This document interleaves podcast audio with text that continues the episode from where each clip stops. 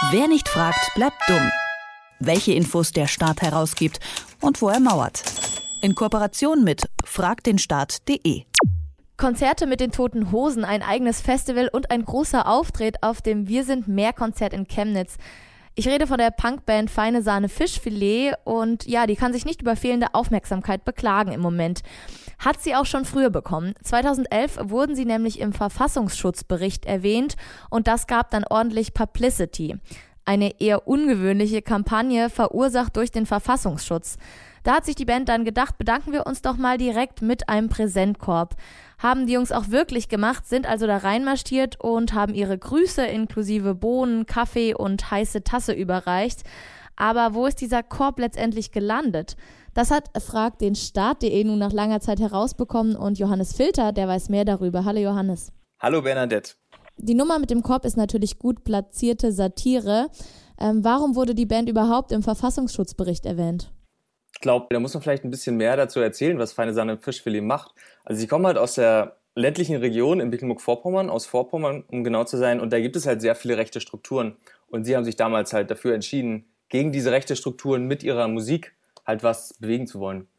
Und ja, das hat der Verfassungsschutz nicht so gesehen. In diesem Verfassungsschutzbericht, da geht es ja halt ja nicht darum, ob, ob du kriminell bist oder nicht. Da geht es ja schon darum, ob du, ich sag mal, die staatliche Grundordnung in Deutschland abschaffen willst.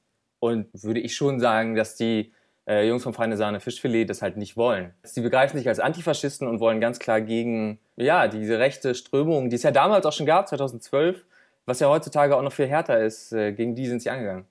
Wenn man jetzt zurück zu dem Video geht, da sieht man, wie der Pressesprecher den Korb in die Hand nimmt. Grüße an die Schwester, richtet ein Bandmitglied noch locker flockig aus. Danach wird das Foyer verlassen und der Korb bleibt zurück. Doch was dann? Ihr habt äh, zweimal mittels Informationsfreiheitsgesetzanfragen versucht herauszukriegen, wo dieser Geschenkkorb gelandet ist. Jetzt gibt es endlich Auskunft. Wer hat den Korb denn letzten Endes bekommen? Äh, den Korb, die hat die Tafel Schwerin erhalten. Von dem Innenministerium wurde er übergeben. Ähm, fragt man sich natürlich, wieso hat der Verfassungsschutz überhaupt Auskunft gegeben wegen so einer Lappalie? Ist nicht unbedingt der Standard, oder? Äh, der Verfassungsschutz muss natürlich in Mecklenburg-Vorpommern Auskunft geben, weil das Informationsfreiheitsgesetz in Mecklenburg-Vorpommern auch den Verfassungsschutz mit einschließt. Okay, und ich meine, die ganze Sache ist jetzt sechs Jahre her. Jetzt habt ihr da eine Anfrage gestellt. Ich weiß gar nicht wann. Ist die auch so lange her? Und wie ist es überhaupt dazu gekommen? Nein, also die Anfrage, die haben wir erst vor einigen Monaten gestellt und das passierte relativ reibungslos, also an das Innenministerium und sie haben uns auch geantwortet. Da müssen wir uns auch mal bedanken, dass der Staat da die Informationen sehr unkompliziert herausgegeben hat. Grundsätzlich gibt es aber in Mecklenburg-Vorpommern das Problem, dass Anfragen nicht per E-Mail versendet werden können. Und deswegen war es bis jetzt hier so, dass es sehr wenig Anfragen gab, insgesamt in Mecklenburg-Vorpommern, als auch über Frag den Staat. Jetzt haben wir aber bei Frag den Staat die Faxfunktion eingebaut. Das heißt, dass wir die Faxe raussenden an diese Behörde und die sie dann beantworten oder sie macht es einfacher. Und dadurch haben wir jetzt auch einfach mehr Anfragen in Mecklenburg-Vorpommern. Da kann man jetzt natürlich irgendwie kurz auf die Idee kommen, ich möchte mal was wissen, aber wahrscheinlich sind da ein bisschen größere Strukturen dahinter. Stichwort Informationsfreiheitsgesetz und Bundesländer. Wie muss ich mir das vorstellen? Wie ist es aufgebaut? Also in Deutschland gibt es ja auf Bundesebene das Informationsfreiheitsgesetz, aber auch auf Landesebene in fast allen gibt es Informationsfreiheitsgesetze. Und die sind immer unterschiedlich geregelt. Da ist es zum Beispiel so, dass in einigen, in Mecklenburg-Vorpommern, Schleswig-Holstein und NRW, der Verfassungsschutz auch Anfragen beantworten muss.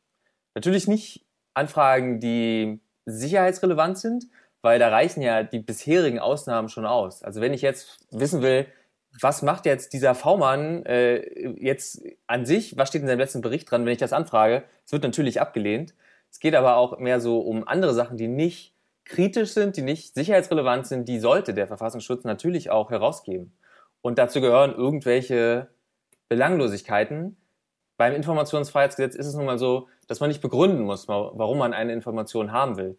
Und daher müssen sie halt auch solche Sachen wie hier halt in unserem Fall diesen Zettel auch herausgeben.